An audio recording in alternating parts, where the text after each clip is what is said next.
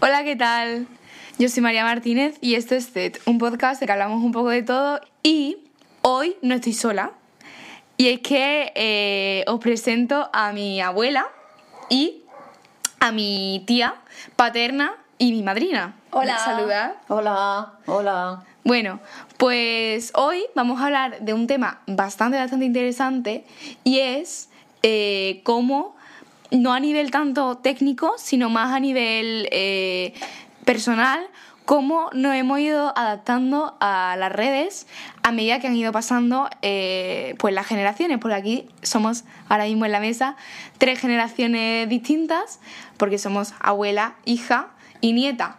Así que eh, primero vamos a hablar un poco sobre cómo poco a poco hemos ido adaptándonos a, las redes. Mi abuela, que le pilló ya más tarde, mi tía, que estuvo a tiempo de adaptarse a ellas, y yo, que prácticamente nací con ellas. Así que eh, la primera pregunta que os quiero hacer es... eh, sois conscientes de que cuando entramos a...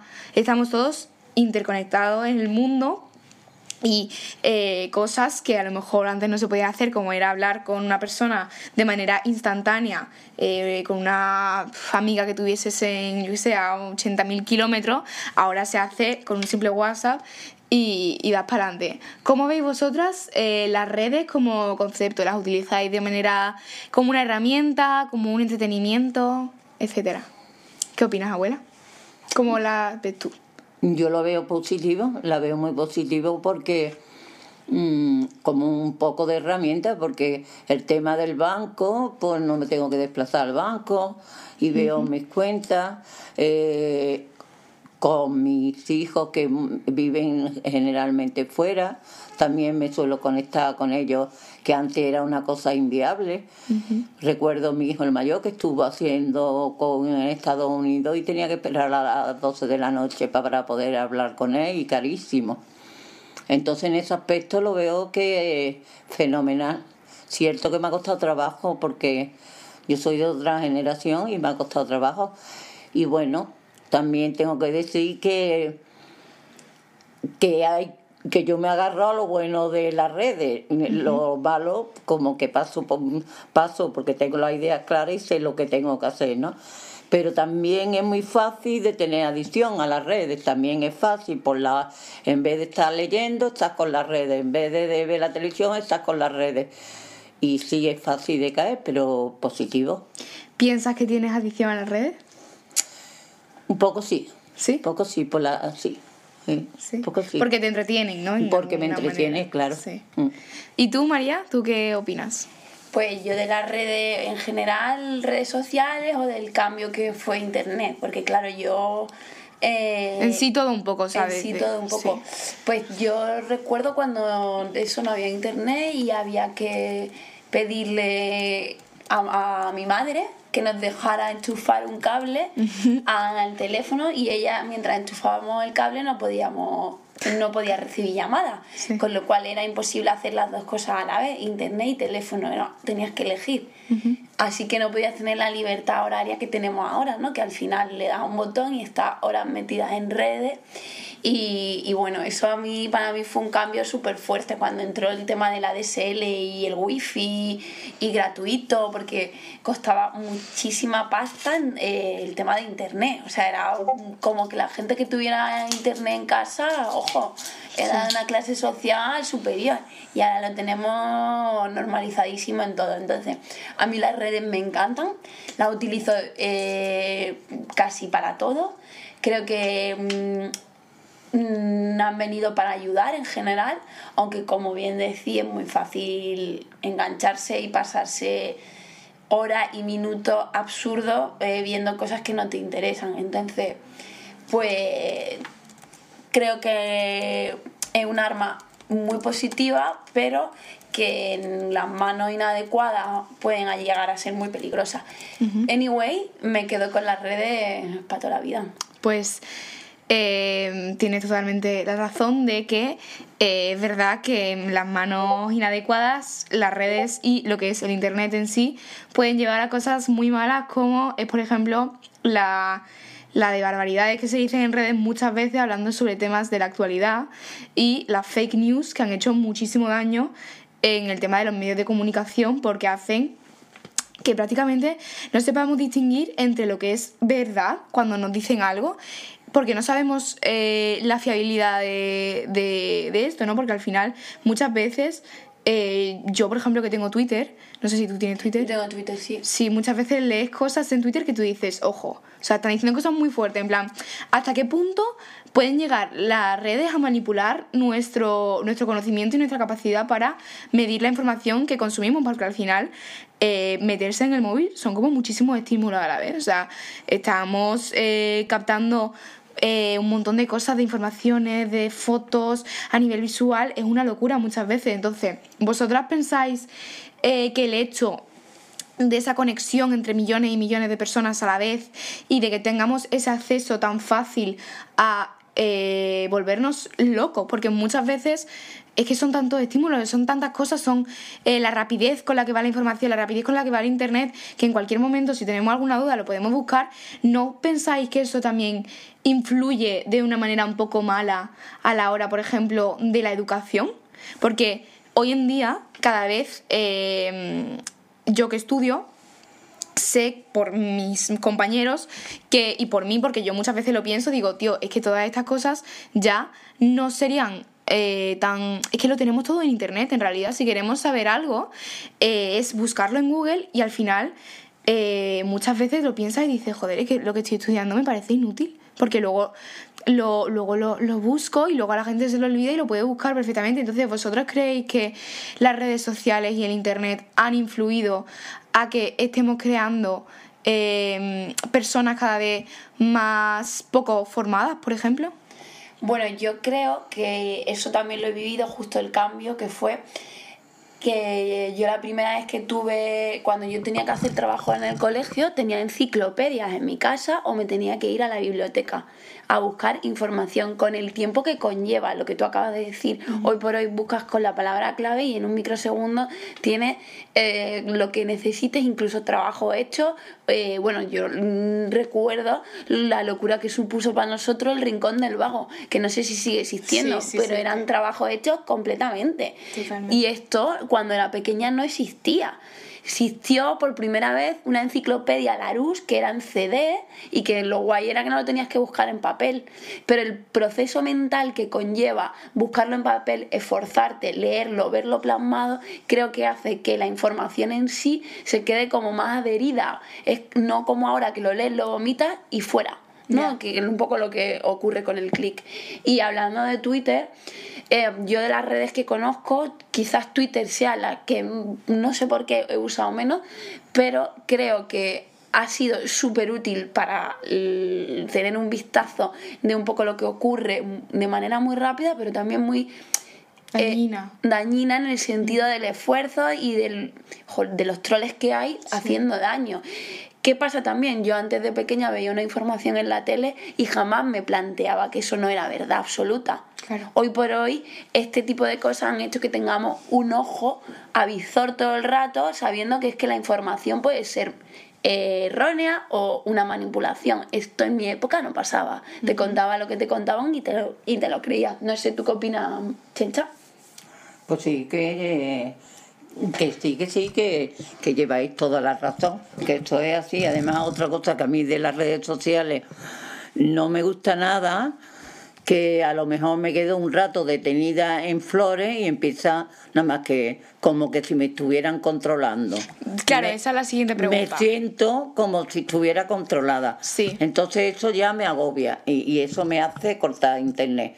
O, o a mí que me gusta muchísimo la decoración pues, mm, en, decoración de interiores y de todo esto me veo que empieza a salirme y digo, es que me siento mal, me siento como si me estuvieran vigilando. Entonces eso no me gusta nada, nada, nada de las redes sociales. Esto es al siguiente punto al que quería tocar en este, en este podcast y es que eh, no sé si tenéis conocimiento de lo que son las cookies. Ah. ¿Sabéis lo que son? En inglés son galletas, pero en el término de internet son una cosa súper poderosa y que creo que muy poca gente entiende de verdad el concepto de las cookies y entiende eh, cómo se propaga nuestra información con eso. Porque, eh, bueno, yo tengo, eh, la verdad, eh, me, me, he informado muchísimo siempre sobre este tema. No sé si habéis visto o habéis ojeado un poco el documental de Netflix, El dilema de las redes. ¿Lo, debería, ¿lo has Sí, visto? yo lo vi. Es fuerte, ¿eh? es bastante fuerte. Cómo presentan ¿no? la idea de estar totalmente vendidos y de como si tuviéramos cámaras en nuestra casa, nos estuvieran escuchando continuamente y que al final eh, es una paranoia. ¿eh? Yo muchas veces lo pienso y digo, joder, yo tengo, por, por ejemplo, tengo mucho miedo al, al aparato este que es que eh, la gente lo utiliza muchísimo y se ha vendido y se ha regalado como, como churros Alexa. al Alexa y el, Google Home, el Yo HomePod y todo eso, eh, siempre lo he pensado que es que eh, todo eso es un algoritmo al final. Eh, todas esas cosas se retroalimentan entre sí y cualquier persona que tenga un mínimo conocimiento de, de programación, de hackeo, todo esto, es que atentar contra nuestra, nuestra privacidad es súper, súper, súper fácil eh, por las redes. O sea, ¿vosotras creéis de verdad que hemos perdido el derecho a la privacidad? Porque yo, sinceramente, muchas veces siento totalmente que estoy vigilada. Totalmente. ¿Tú qué opinas, abuela? Yo me siento muy vigilada por este tipo de cookies, ¿eh? Sí, las cookies. las cookies. Que además hacen... que posiblemente en muchas en muchas páginas no entro porque porque cuando veo acepta cookie digo no, me quito y me voy para otro lado. Es que ahí, además con eso, lo, eh, muchas veces te obligan aceptar la cookie. A mí muchas veces entras a una página Efectivamente. y hasta que no le das a aceptar cookies no te sale la información. te- efectivamente, te ponen pantalla, te ponen anuncios, te ponen cosas para que lo aceptes. Sí, y quizás deberíamos ser mucho más cuidadosos en entender qué conlleva todo esto, porque vamos con la sociedad esta que tenemos de la inmediatez, queremos tener esa información ya y aceptamos todas las cookies Sí. sin mirar atrás y de repente tienes el móvil petado de flores, como dice mi madre, de muebles que has mirado por una vez por curiosidad y te están decidiendo que tu cerebro de repente mm, quiera comprarse un mueble porque no paras de verlo no sé cuánto y dices, ostras, pues si yo no quería en realidad esto es como que la, eh, creo que el, ese tema eh, ha sido perfectamente gestionado para manipularnos. Totalmente. Sobre todo porque al final la información de las cookies, que lo que se, lo que se capta, ¿no? Eh, es para vendernos. O sea, lo que hacen es vender eh, las cookies, bueno, para la gente que nos esté escuchando y no tenga mucho manejo de, de este concepto, pues son básicamente unos términos o unas condiciones que tú aceptas al entrar a ciertas páginas que, a ver, eh, lo que estábamos diciendo es que muchas páginas incluso te obligan a aceptar, aceptar esto, pero eh, son como unos términos y unas condiciones que hacen que la información que tú estás viendo, donde tú te metes, todo eso, se registre para luego eh, ofrecerte una mejor experiencia, así como lo venden eh, en términos de estadística y todo esto, por ejemplo, eh, lo que decíamos, ¿no? Si tú, por ejemplo, entras a una página de botas, porque te quieres comprar unas botas y aceptas las cookies, pues probablemente los eh, anuncios que te salgan cuando entras, por ejemplo, a una página que no tiene nada que ver, que imagínate que entras a la página del país, ¿no? Y te salen al lado como unos anuncios y son botas. Y muchas veces tú te quedas, joder, que me están controlando, eh, me vigilan, además me están manipulando para que yo al final eh, acceda otra vez a, a consumir y consuma y consuma y consuma y al final es como una es una es eso es retroalimentarse continuamente eh, a un ciclo que parece que no tiene fin Mm. porque eh, nosotros aceptamos que se utilice nuestra información y nuestra privacidad para vender que al final eso lo piensas de manera ética y eso porque el derecho a la privacidad Pero esto es lo que comentaban, ¿no? Cuando tú no tienes que pagar por una aplicación o por ver alguna información es porque el producto eres tú. eso es Y la movida va de eso, te están sacando información para luego venderte y en el futuro manipular esa venta con lo que tú le das. A mí me pasó especialmente llamativo, la, me di cuenta de esto una vez, que estuvimos hablando de un tema que es súper específico, que yo nunca había buscado, jamás en el móvil, simplemente el móvil lo escuchó. Y al día siguiente tenía información de eso en mi móvil y dije, es imposible que yo lo haya buscado, porque un tema muy específico era clínicas de fertilidad. Ujú. Y dije, pero ¿y esto cómo puede ser? Sí. Y hace años de esto que lo, lo hablaba un día hablando de no sé qué, no sé cuánto, y al día siguiente tenía publicidad en mi móvil y dije, es que me ha oído, no lo he buscado. Y dije, ostras, no solo vale que tú escribas y entres en un sitio, es que también te oyen. Claro. Y, y si te ven, porque también te pueden ver porque tenemos cámaras aquí. Esto también podría ser, si lo piensas. Sí. Mm, bueno, es un tema risky. Si nos ponemos a pensarlo, da mucho repelús. Peligroso. Es súper peligroso.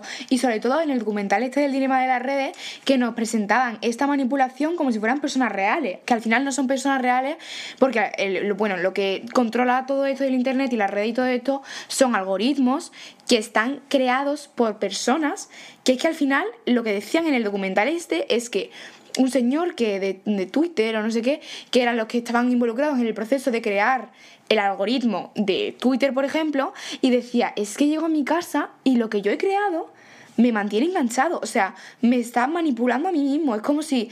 eh, como un monstruo, lo que, tú, lo que tú has hecho, ¿cómo puede ser que te esté consumiendo a ti mismo? Incluso comentaban en el documental que ellos recomendarían que sería lo mejor no tenerlo. No tenerlo, Los propios totalmente. productores del- de esto no lo tenían. A sus hijos no les dejamos que tengan redes. Totalmente. Y sobre todo porque... No tener redes. Los propios, sí, lo comentan en el documental. Lo pro- además que, eh, no sé si tú te acuerdas, pero eh, hablan sobre la manipulación de un adolescente y cómo eh, pues este algoritmo que se presenta como personas en el documental, que hay que decir que no son personas, porque si tuvieran que, si tuviera que haber tres personas por cada móvil y cada móvil que se enciende a la vez, sería una locura. Pero estos algoritmos, eh, yo me acuerdo que había un momento que decía, eh, lleva 20 minutos sin conectarse al móvil, ¿qué estará pasando? ¿no? ¿Qué, qué, qué pasará? ¿Qué se pasará? No sé qué. Ay, está cerca de este móvil que no sé qué. Eh, ay, pues parece ser que por lo que hemos visto, a lo mejor a este, este móvil ha buscado información sobre la otra persona que se acaba de conectar. Vamos a mandarle una notificación diciendo que esta persona acaba de publicar contenido de Instagram. Y ya lo tenían enganchado y ya lo tenían como atrapado. Y por ejemplo, una de las medidas que hice muy, que la verdad que va- yo lo, lo he hecho, em, del, del dilema de las redes es eh, quitar las notificaciones del móvil, porque es lo que man- te mantienen totalmente todo el rato conectado y todo el rato enganchado. Y muchas veces si lo piensas, no es malo. Eh, a ver, a veces es verdad que mm, lo de tener el móvil en silencio puede ser malo de vez en cuando porque hay situaciones de emergencia que es que al final nos, conect- nos conectamos y nos hablamos por esto y son muy necesarias a veces, muchas veces, no tener el móvil en silencio porque si te escriben un WhatsApp urgente se te puede pasar. Pero por ejemplo, cosas que no sean tan imprescindibles como por ejemplo, eh, yo qué sé, Instagram, TikTok, eh, Twitter, todas esas notificaciones que en realidad no son tan Yo las útiles. tengo quitadas. Yo no las tengo activadas. Por eso, Yo lo voy a desacti- desactivar. Lo vas a hacer, ¿no? Ahora que estamos hablando Lo vas a hacer, ¿no? de esto. Bueno, El el, TikTok para que me sirve a mí para nada. bueno, pues al final es una manera de entretenimiento que, que eso es lo que estaba diciendo, comentando María antes.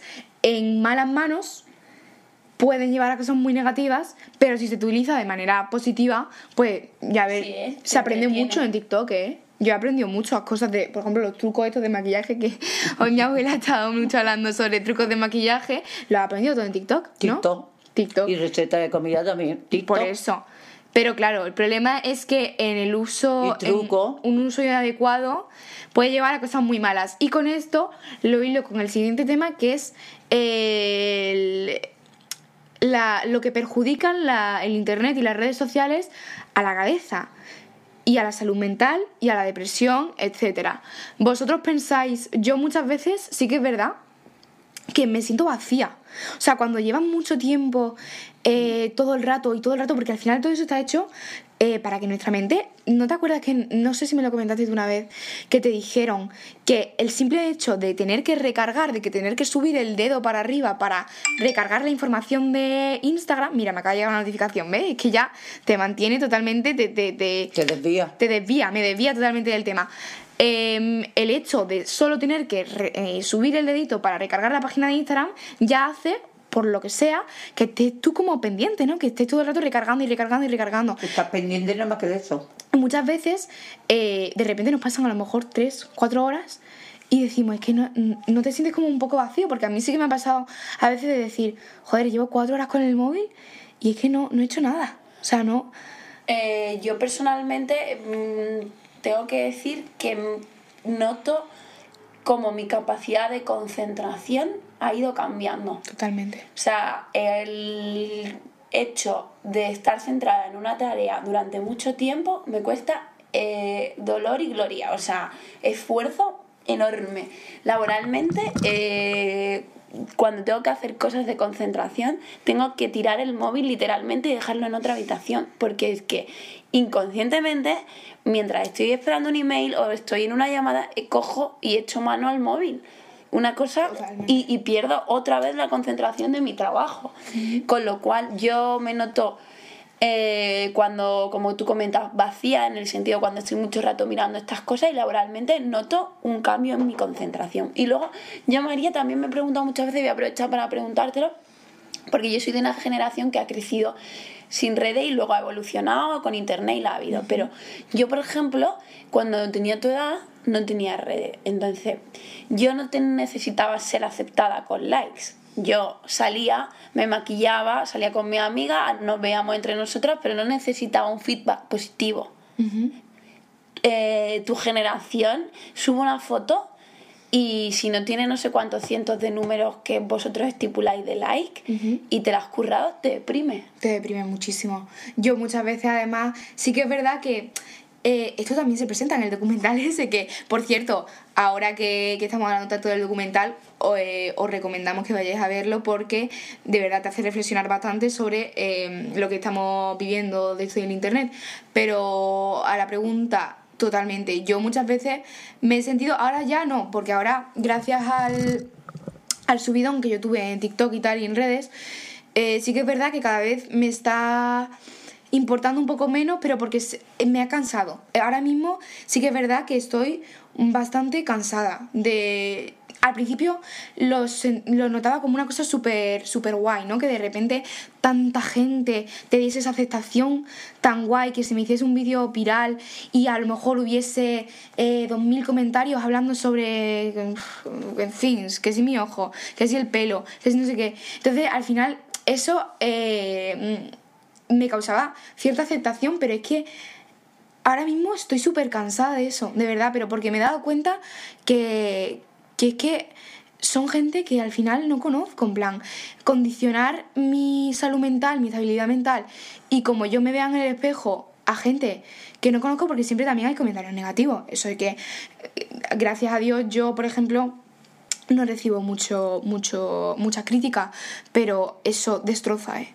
Eso destroza porque hemos visto práctica, además Internet es muy fácil cargarse a alguien por el ciberbullying. Porque al final, por ejemplo, en Twitter, joder, ¿cómo ponemos a la gente en Twitter? Que Twitter, por ejemplo, es para mí la red social más tóxica que hay, incluso más tóxica que Instagram, porque en Twitter se, es, es además súper fácil criticar con lo de los hilos, con las opiniones.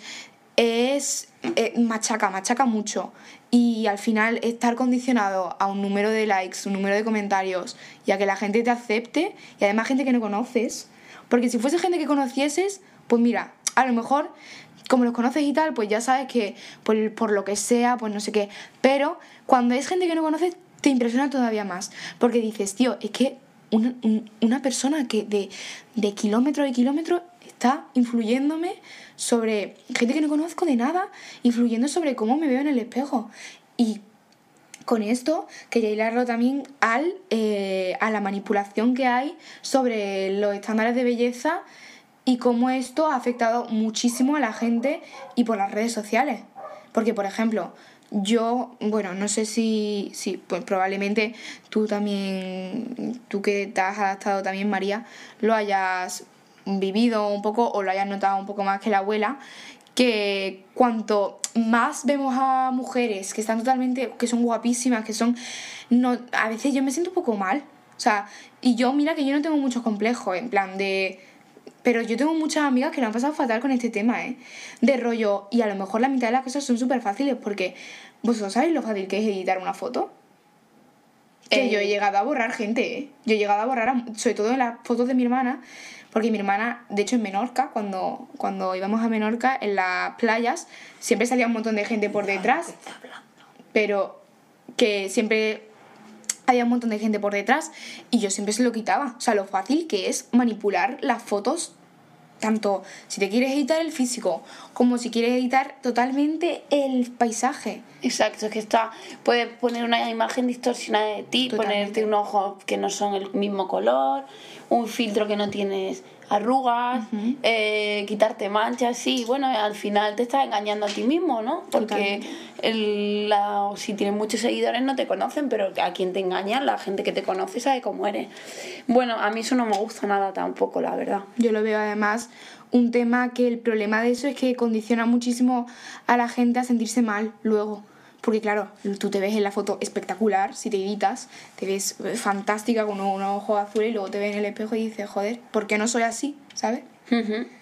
Y también esto ha llevado mucho a el auge de la cirugía estética, porque las Kardashian han hecho, han hecho muchísimo en este tema, ¿eh? Sí, sí, sí. el hecho del- del- de la edición espectacular, esas cinturas que son inhumanas, que son Inhumanas. O sea, que son cosas que se nota que son falsas, son artificiales, porque si no es que eso es inhumano. O sea, y- Completamente. Y, sobre todo, a mí personalmente es que, em, bueno, por mi manera de ser, me gusta mucho la, mm, la belleza más bien natural, no me gustan los estereotipos muy eh, exagerados. Entonces, una cintura de avispa que no viene a cuento y de repente un volumen de la parte de la cadera, o sea, no, no es lo que a mí más me gusta.